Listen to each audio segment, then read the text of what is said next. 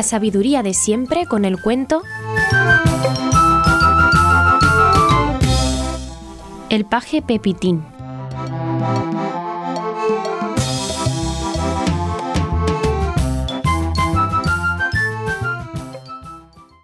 Una vez había un noble muy forzudo llamado don Sinibaldo Tentempié.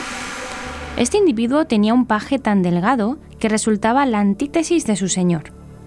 Nombrábase José y era un fiel y leal servidor de Sinibaldo. Este, muy emprendedor y atrevido, llevaba a la cintura una tremenda espada que pesaba 20 kilos y que solo él podía manejar. Confiando en su fuerza, no había aventura que no quisiera intentar.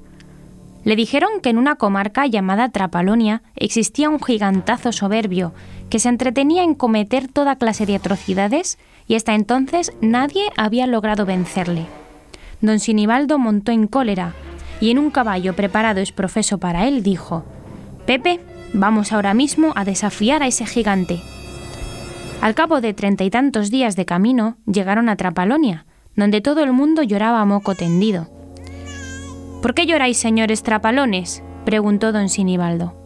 Porque el gigante Magras Gordas se ha zampado esta mañana al ayuntamiento con alcalde y todo, y ahora duerme la siesta haciendo la digestión de los concejales. Y replicó el noble, Decidme dónde está, y os prometo que no volverá a engullir nada en cuanto se trague mi espada hasta la empuñadura. Los trapalones le llevaron junto a un castillo que estaba rodeado de agua por todas partes. Don Sinibaldo no tenía miedo más que al agua, porque nadaba lo mismo que un almirez. Y así, en cuanto se convenció de que no podía pasar a la otra orilla sin mojarse, hizo un gesto volviéndose a su paje y le consultó. Pepe, eh, ¿no te parece que nos volvamos a casa? Porque en tierra firme yo no temo a nadie, pero esta humedad me daña y no quiero pescar un reuma que me balde. Señor, replicó el paje, antes de venir podía evitarse el ataque, mas con el enemigo enfrente sería una cobardía retroceder. Y cogiendo a su amo, le subió sobre sus hombros con una fuerza impropia de su pequeñez y le pasó al otro lado sin que sus pies siquiera se mojasen. Al penetrar en el castillo oyeron un ruido como el de cien cañonazos. Eran los ronquidos del gigante. Guiados por ellos, llegaron a la habitación donde dormía y le vieron en un enorme patio tendido en el suelo. De un solo movimiento le hundió la espada a don Sinibaldo en el vientre al gigante, y éste comentó sin abrir los ojos. Caramba, ¿y cómo me pican hoy las pulgas? Don Sinibaldo volvió a darle otra feroz estocada, y el gigante abrió los ojos y dijo al caballero Hombre, vienes a ayudarme a hacer la digestión. Como picas mucho, voy a comerte en calidad de guindilla o de mostaza, para digerir a estos infelices que se me pasean por el estómago. Se incorporó y cogiendo a don Sinibaldo por el cuello le levantó y abriendo la boca se lo tragó con espada y todo. Don Sinibaldo con su arma de 20 kilos pasó por el gaznate del gigante y a poco dando mandobles llegó al estómago que encontró bastante lleno. En esto, Pepillo sacó un alfiler y aplicó al gigante tan feroz pinchazo en el vientre que el coloso comenzó a dar voces y a llamar a su mamá. Y de otro pinchazo cayó muerto el gigante y poco después se oyó ruido, apareciendo en el vientre la punta de la espada de don Sinibaldo, que pronto hizo una enorme brecha, por la cual salió el caballero y detrás el ayuntamiento de Trapalonia. De regreso, entraron en un castillo cuyos dueños estaban sumidos en el mayor duelo. Tenían a su única hija en peligro de muerte a consecuencia de una infección en un pie. El caballero se ofreció a curarle el pie, pero el pajecillo dijo que él se encargaba de la curación.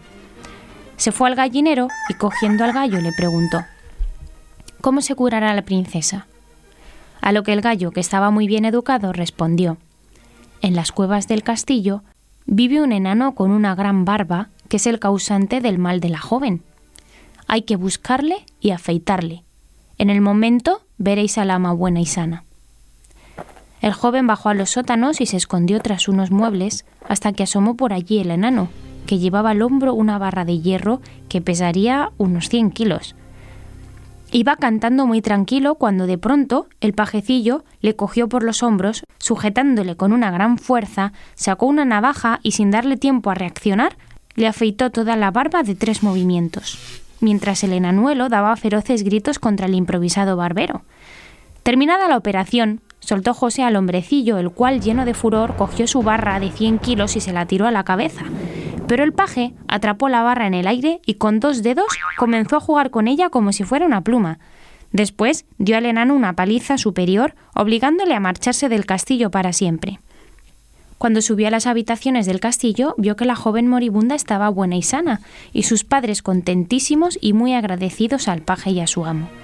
Los obsequiaron espléndidamente y les ofrecieron otro tanto todos los días, pero el amo y el criado, que estaban ya impacientes por regresar a su casa, prosiguieron su viaje.